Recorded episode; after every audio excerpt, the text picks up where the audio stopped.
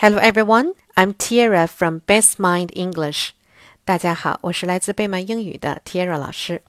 今天我们讲的故事呢，叫 Making Cookies，做饼干。Greg likes to help his mom make cookies. Chocolate chip cookies are his favorite. His mom likes them too.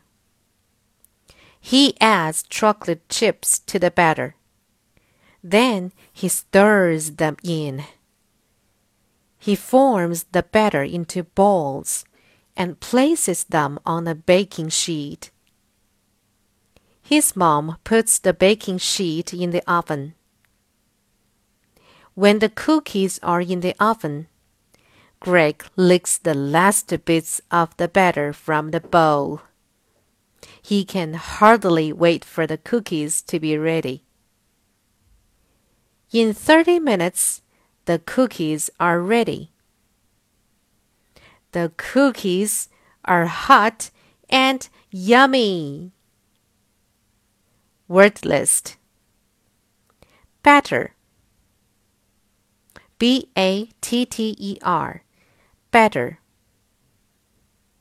Batter means cookies before they are baked. Baking sheet. B A K I N G. Baking. Sheet. S H E E T.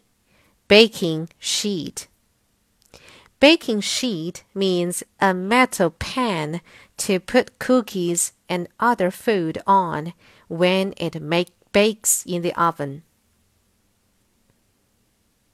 Bits, B I T S, bits. Bits means small pieces. 好了，今天的故事就到这里了，晚安喽，Good night。